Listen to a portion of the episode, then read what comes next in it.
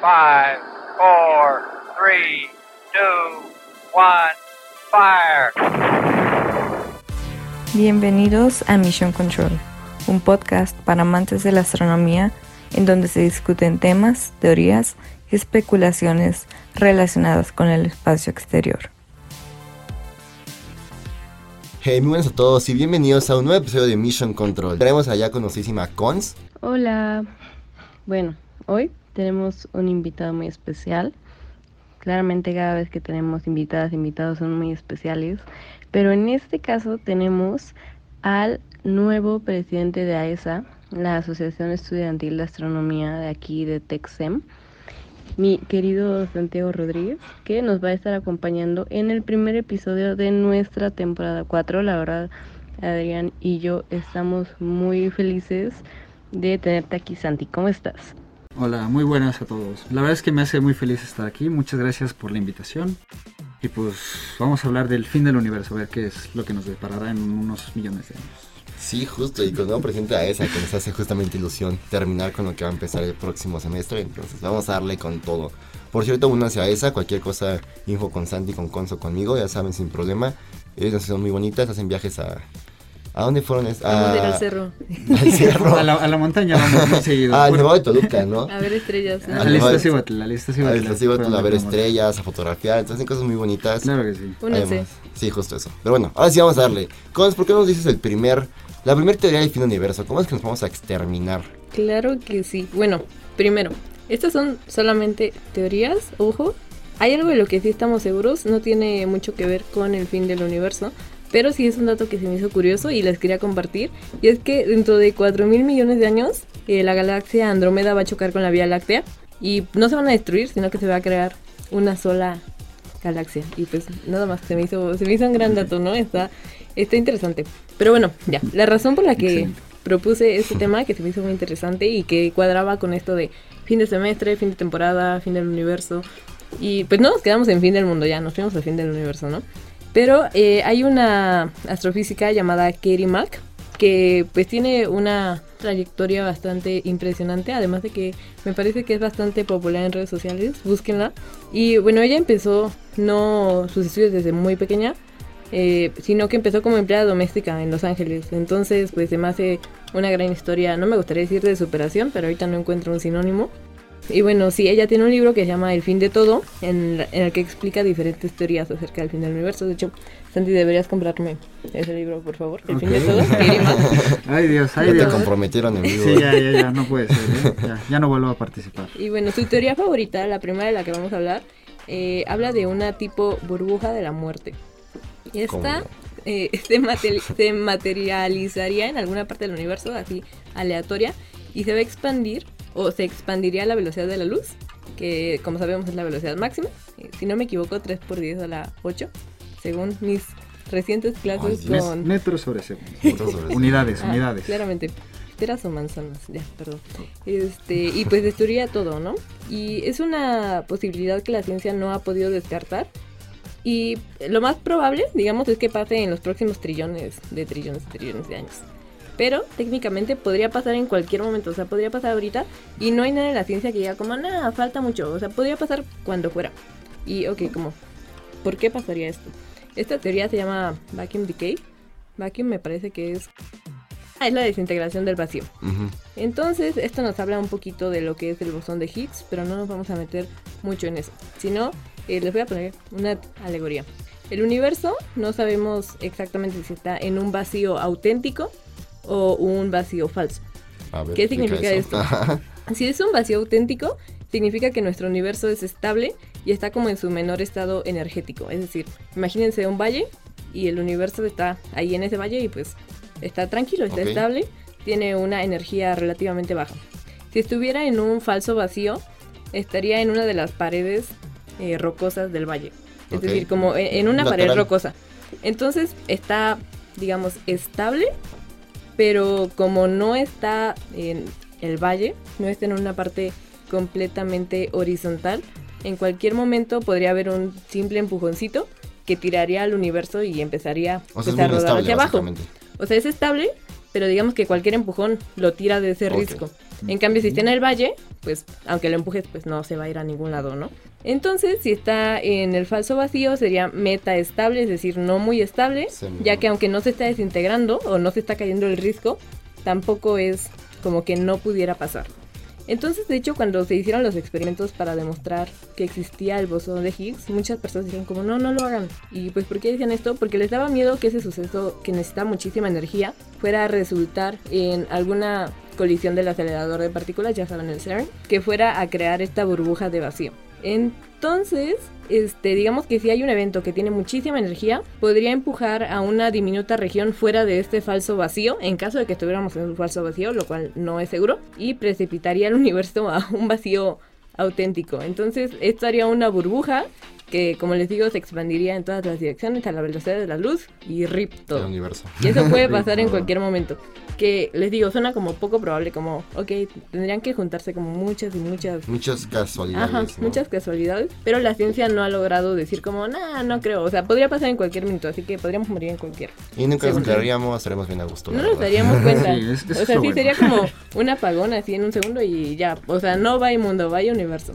Y podría pasar en cualquier momento, entonces piensen eso, en cualquier momento puede Empieza a acabarse. tratarme bonito, por Y esa es favor. la Katie Mac, ¿verdad? Esa es que, bueno, Katie Mack en el libro expone todas Las las, teorías que vamos a mencionar, bueno, casi todas. Es una de ellas. Es, la- digamos, su favorita. No, Porque ok. como que un día dijo, o sea, como que en cualquier momento se puede acabar el universo, o sea, literal en cualquier Sí, momento.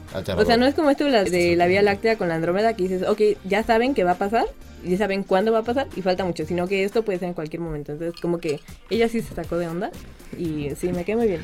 Es mi mejor amiga. de onda, Ahorita que la dijiste. He ido a todos sus cumpleaños. No, a los cumpleaños de sus hijos. ya, ya, perdón.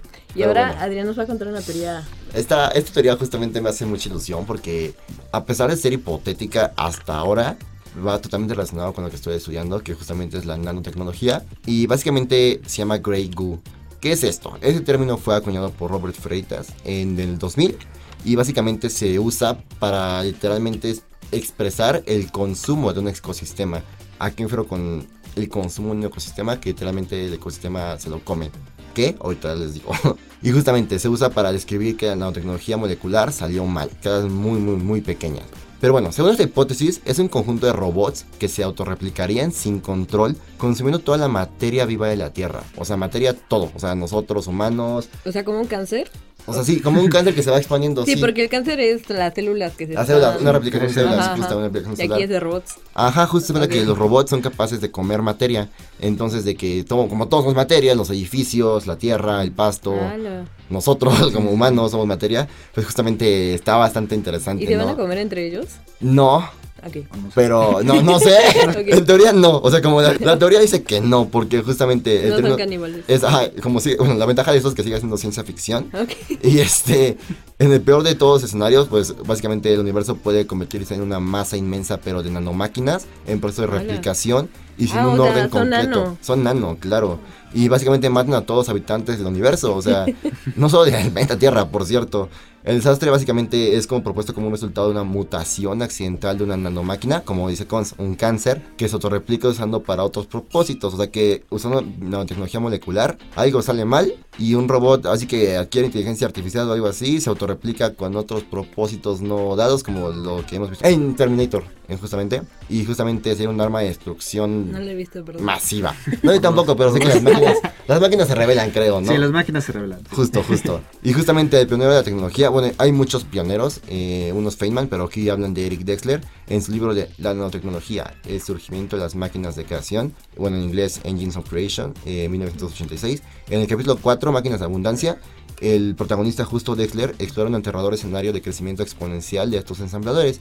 Y cito, como dice su libro, Así, el primer replicador ensambló una copia suya en mil segundos. Entonces, los dos replicadores ensamblan dos más en los siguientes mil segundos. Hace 10 horas no hay 36 nuevos replicadores, sino más de 68 mil millones de replicadores. Mm. Básicamente, entonces, en menos de un día, pesarían una tonelada esos replicadores y en menos de dos días ya sobrepasarían el peso total de la Tierra. Ay, Ok. En cuatro horas excederían la masa combinada del Sol y todos los planetas. En otras cuatro horas después de esas, claro. Combinada del Sol y todos los planetas. Y básicamente ese reservorio de elementos químicos no se hubiera agotado ya desde mucho, mucho antes. Ok. Entonces, una Ok, teoría hipotética. Ok, eso sería muy veloz. O Muy sea, no nos daríamos Unos días, pero que ya o sea, vaya empezaría muy lento y ya después era crecimiento exponencial. Exponencial. Y ahí sí ya estamos agotados. Ya tenemos mucha ilusión. Y pues ahí está. Esperemos que ¿Te hace nunca mucha ilusión pase. que pase eso? es que justamente a cualquiera le podría pasar. Ya me acordé de una película en la que se revelan las máquinas, la de Space Odyssey 2001. No sé si la han visto. Es súper No, buena, no, es viejita. no, Es del no. 68. Deberían verla, está muy buena. Este, el robot igual como que cobra conciencia, digamos, y es ahí medio malvado. Súper. No hay que hacer robots. Bueno, yo, yo voy a ir un poquito más sencillito y a lo básico, a, lo, a lo seguro, ¿no? Para no regarla tanto. Y yo les quiero hablar sobre el Big Crunch, que bueno, nace como contraparte al Big Bang, ¿no? Este, y básicamente, este, bueno, la idea de esta teoría es que el universo no es infinito como tal. Entonces, este, va a haber un punto en el cual, este, esta aceleración, este, Lo único infinito es la velocidad. estupidez humana. sí. No lo dije yo, lo dijo Einstein. Ah, ok. Solo que decía que los dos, ¿no? Sí, una, una disculpa, es una cita. ¿eh? Ya, continúa, continúa. No, pero bueno, básicamente establece que va a haber un punto en el cual pues, el universo se va a dejar de este, expandir de forma acelerada, incluso todo lo contrario, esta velocidad va a empezar a disminuir y poco a poquito nos vamos a empezar a contraer entre todos. Entonces, este, pues poco a poco nos vamos a ir aplastando hasta que pues el universo desaparezca. Ok. Lo curioso aquí es que este, pues no estaríamos muertos como tal por la masa de todos los planetas, sino antes de eso nos va a matar este, toda la radiación y este, pues de todas las- una, bueno, de todas las estrellas de, de este universo, ¿no? Entonces básicamente estaríamos viviendo en carne propia el infierno en persona. Este, sí Uy. suena, Qué bonito. Suena feo. suena feo, suena feo. No sería muy a gusto. O sea, pero cuando dices como lo contrario al Big Bang, lo que yo entiendo es que, como te decía, el Big Bang es como explosión y el Big Crunch es como implosión, ¿no? O sea, como Exactamente, desde, justo, justo. desde el Big Bang, sino que me corrija mi profesor de física, pero lo que entiendo es que desde el Big Bang fue como explosión, entonces todo se empezó a acelerar y a expandir, empezó Exacto. como a alejarse y a liberar mucha energía. Y esto sería justamente al revés, todo se empezaría a regresar o en lugar de expandir a contraer Sí, sí, sí. y pum, se a junta y ya se puntito y junta, pum, puntito y desaparece. pum. Pero lo bonito de esto es justamente la contraparte, ¿no? Que bien se dice que antes de la creación viene la destrucción. Entonces, este, mm, no todo está perdido porque hay otra, un- se podría decir como un complemento a esta teoría que sería el Big Bang, Big Bounce, donde básicamente, Ah, este, Rebote. rebote, ¿no? exactamente. Entonces, después de volvernos a contraer, nos volveríamos a expandir y volveríamos a crear. Este, un universo. Bueno, nosotros no. Ah, pensando como. Ah, sí, dije, yo no voy a volver a aparecer igual. No, no, no, eh, todavía no soy tan poderoso, pero este. O sea, según esto es como pum, desaparece y de ahí como que otra vez sale la energía y pum, Ay, un nuevo un universo, rebote, ¿no? como una liga. Rebote, rebote. Ajá, justo. Le Es- estaba comentando a Santi en la mañana que mi teoría, claramente, o sea, supongo que alguien más ya la pensó y alguien ya la descartó o algo así, Sí. pero es como que es Big Bang, Big Crunch y otra vez Big Bounce, que sería como un nuevo Ah, pum, Big Bang, pum, pum. y otra vez y así como que se crea, se destruye, se crea, se destruye, Pues pero como un Big Bounce en un tiempo ciclo. infinito. Ajá, sí, sí, sí, un ciclo infinito. Un ciclo. Pero lo que le decía Santi es que como el tiempo en este caso pues sería completamente relativo, o sea, no existiría el tiempo como tal. Entonces sería como cíclico, o sea, como una existencia cíclica. O sea, como que nosotros ya existimos y vamos a volver a existir y ya existimos y es como un ciclo. Lo interesante es saber si pasaría todo igual o pasarían cosas diferentes. No, yo creo que, no sé, no sé. Bueno, se- seguramente. Lo averiguaremos. Lo que supongo es No, que. No, de- desde aquí a que suceda vamos a tener millones de años, ¿no? Sí, claro. No, Pero es que ya sí, no. sucedió, Santi, es mi teoría, que ya sucedió. Pero a nosotros no nos va a tocar. Sí, Con- o sea, no éramos nosotros. O ya nos No, tocó. Ya, ya, exactamente. Es como la reencarnación del universo. Sí, ¿Eh? Justamente. Me agrada, me agrada. No sé, está, está interesante pensar esta teoría. Y bueno, para continuar vamos con el Big Freeze, que básicamente se parece un poco a lo que acaba de mencionar Santi, que justamente la expansión del universo se acabaría por algún momento. Y pues básicamente eso se llama el Big Crunch, cabe explicar. Y justamente gracias a la expansión, eh, pues pueden pasar muchas cosas, ¿no? Otro, aquí justamente inducimos al término de muerte por calor, que básicamente proviene de la idea de que un sistema aislado, o sea, el universo, que es un ejemplo pues, más grande que conocemos nosotros, eh, la entropía, que es básicamente un desorden energético, eh, aumenta continuamente hasta alcanzar un valor máximo. En el momento en el que todo eso ocurra, el calor del sistema se va a distribuir uniformemente. O sea, ¿qué acabo de decir? Básicamente, vamos a alcanzar el equilibrio térmico. O sea, como todo que ya va a dejar de expandirse, entonces todo el calor que hay se va a tener que en algún punto nivelar. O sea, como alcanzar un equilibrio justamente. Termodinámica. Y, ajá, termodinámica básica. y pues básicamente eh, va a dejarse un espacio para que exista energía utilizable o calor. De ahí el término que viene justamente muerte por calor. Esto significa que el movimiento mecánico de un sistema ya no podrá ser posible. Ese tipo de final constatan lo que, bueno, que dicen los científicos, que se crea como el destino final alternativo universo al Big Crunch, que también mencionaba. Y pues básicamente se cree que es el más probable que pase, ya que pues básicamente todo acabará desembocado en un agujero negro y pues así, ¿no? Ah, no, podría ocurrir ocurrir un Una agujero era de negro. hielo. Una era de hielo, pero justamente el gran congelamiento, como dice con sobra de hielo, y pues básicamente todo se detendrá muy silenciosamente, dejará de haber movimiento poco a poco, porque se escala a los- a esos niveles de, de frío, de, frial- de frialdad, a esos Frialdad. niveles Sí. de frialdad ya no se moverían los átomos, ya dejaría de haber movimiento de a nivel Ah, subatómico, ah, ok, ya cuántico, entiendo, ya entiendo. ya no habría ningún movimiento. Justo hice unas Nos anotaciones que, como, como decía Santi, ¿no? Está, el universo sabemos que se está expandiendo, Ujú. pero no tiene una velocidad constante, sino que va acelerando esa expansión. Ah, claro. Cada vez se va Sí. eh, expandiendo de Más forma más rápido. rápida. Y lo que quieren los científicos es que esto se debe a la energía oscura. ¿Qué es la energía Ujú. oscura? Nadie tiene idea de qué es la energía oscura, pero es lo que creen que está ¿Cómo acelerando la expansión. ¿Cómo? No saben, no saben. ¿Cómo O sea, que literal sabes? dicen como algo le está acelerando, ¿qué es? No sabemos. Entonces le vamos a poner energía oscura. ¿Qué es? No sabemos. Entonces, este, como se está expandiendo, se va a separar así pues muchísimo. Ya todo va a estar como súper separado entre sí. Y esto va a hacer que se empiece a volver más frío, más oscuro. Y como nos decía Adrián, va a haber más entropía. ¿Qué es la entropía? Es, digamos, el desorden. Está súper mal explicado el desorden, pero para que se entienda fácil está... Ajá, según la bien. termodinámica, o sea, todos los sistemas eh, tienden al desorden. desorden. Cada vez, o sea, sí, va- se van a ir desordenando más y más. Entonces esto es lo más probable, la teoría del Big Freeze es la que es más probable que sea el verdadero fin del universo, porque digamos que es como el orden natural, es lo que tiene que pasar, tiene que haber más entropía y pues eso acabaría pasando, a menos que algo cambiara en las leyes de la física o algo que no entendamos de la física todavía, pero sí es como el ciclo de la vida, o sea, fuerzas va a haber entropía y pues va a haber frío y bye. Y o sea, para que entienda un poco más el término entropía, me gustaría poner como un ejemplo más clásico que nos ocurra a todos. Hasta nosotros mismos tenemos la entropía. O sea, Ujú. en nuestro cuarto es más fácil desordenarlo que ordenarlo. Exactamente. Fácil, todo tiene Ajá. entropía porque es más sí, fácil. todo tiene, o sea, justamente como el desorden va creciendo, es lo que va moviendo, digamos, el tiempo hacia adelante, Ujú. es lo que nos va mostrando esta percepción del tiempo. Entonces, en este punto, este, este tiempo, digamos que llegaría como no a detenerse, porque pues el tiempo no existe como tal, pero ya no existiría el concepto de tiempo, ya no tendría sentido, entonces sería Ujú. como el final, porque ya no hay tiempo, entonces pues ya, Sí. bye. Y un último ejemplo, pues el huevo, lo agarras, un huevo pues lo rompes muy fácil.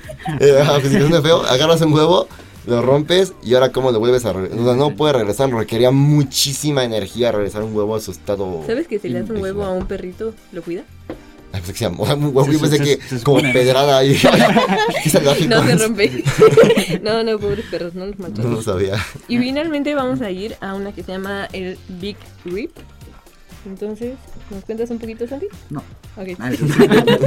Es cierto. Este, pues miren, es hablar del fin del universo es un agacho porque pues, ya todo se acabó, hay un final. No nos va a tocar, no se preocupen. Bueno, Quizás sí puede nos ser daremos cuenta Lo que les digo que puede pasar en cualquier segundo y no nos daríamos cuenta, pero digo, no es mu- no creo que pase. No creo que- No creo. Pero mira, el fin del universo no, pero sí nos toca enfrentarnos al final de muchas cosas en nuestra vida cotidiana.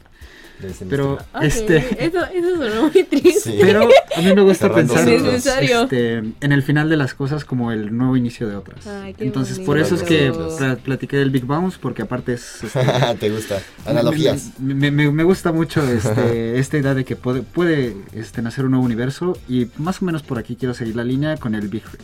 Como bien se ha mencionado, este... No es Rip de Rip de Rest in Peace, es Rip de desgarro. este, ¿Desgarre? Ajá. Justamente, exactamente. ¿Existe desgarro? No. Diste, diste- diste en el, El clavo. clavo. Pero bueno, el universo se va expandiendo por la energía oscura. Este, evidentemente, y aquí necesito que me corrijan, pero yo creo que esa energía tiene una masa. Entonces, este, por lo tanto, No, al no estar creo, acelerado, te corrijo. la cosa es que genera una fuerza. Cuando pasa con Ah, ah, bueno, sí, la energía. ajá. Ajá, la Energía pues tiene, una tiene una fuerza. ¿no? Exactamente. Entonces, esta energía, al momento de estarse pues, acelerando, va a haber un punto en el cual pues va a ser superior a la fuerza de gravedad que es la que nos termina este, juntando. O sea, como que se va elevando su magnitud. Exactamente, podríamos decirlo de esa manera. La fuerza es más fuerte. La fuerza es más fuerte. Entonces va a llegar un punto en el cual la fuerza de gravedad no, no va a poder aguantar, ¿no? Y tal cual como su nombre lo dice, se va a desgarrar. ¿Y esto qué, esto qué quiere decir? Que es Big Rip. Big Rip. Nos iremos desgarrando. todo, todo, todo. Incluso todos los enlaces que van formando nuestros átomos se irán desgarrando hasta que terminaremos siendo partículas elementales. Así como cuando los superhéroes se desgarran el traje.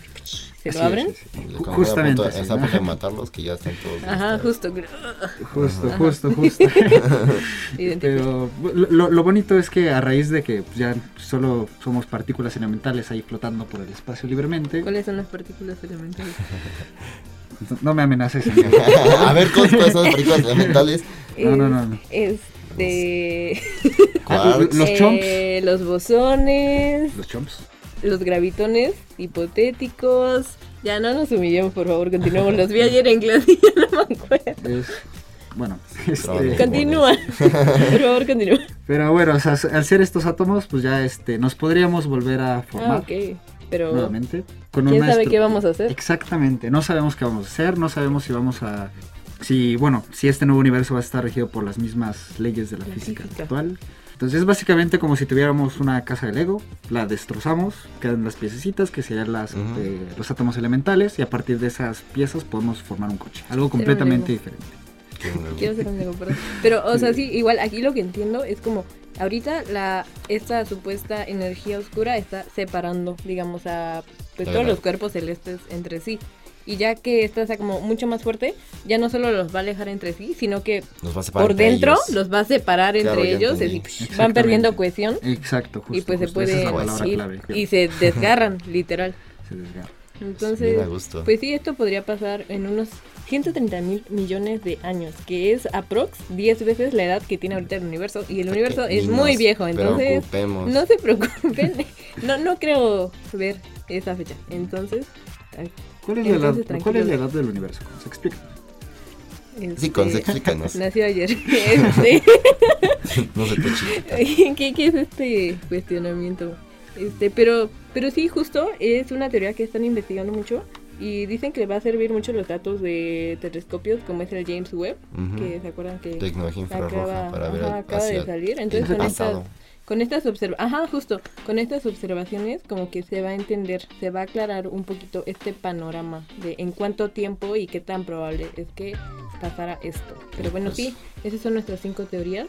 Claramente hay más, pero estas son las, digamos, más probables, las, Las que más nos apoya gustaron. la ciencia. Metí una ayuda gratis que también es cero probable, pero. Sí, Adrián metió una que no está en el libro de Más, Sí. el libro que me va a comprar Santi. Uy. Este, Mira, si nos explicas sobre una teoría más, eh, te la compro. Eh, ah, bueno, de hecho vimos una teoría en la que, ah, ya súper rápido, es una teoría que escuchamos en un podcast en la que ya como que se acaba el universo, o sea, como que todo explota, digamos, y estas partículas elementales se vuelven a juntar y lo que forman es un cerebro que podría ser Ah, el cerebro de cualquiera de nosotros Exacto. imaginando Ah, el ok, universo. sí, sí, ok. Que tiene que ver con Sí, todo esto sí. que hablamos de las civilizaciones claro. de Kardashev. Me acordé también Así, de. lo ajá, mismo. o sea, se parece.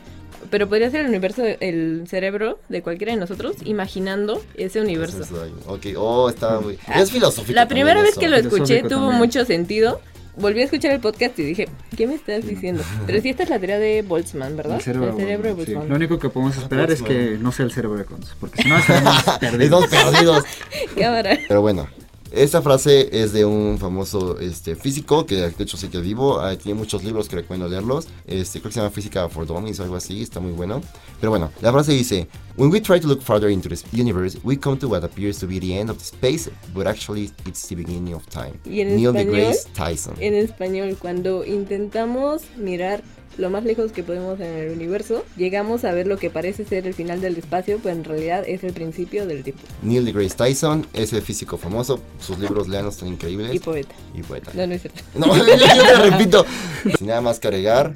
Hasta la próxima. Bye. Adiós. Esto fue Mission Control. Escucha en exclusiva por Records SM y plataformas digitales. Síguenos en Instagram y Facebook como arroba mlcontrolpodcast. Hasta la próxima.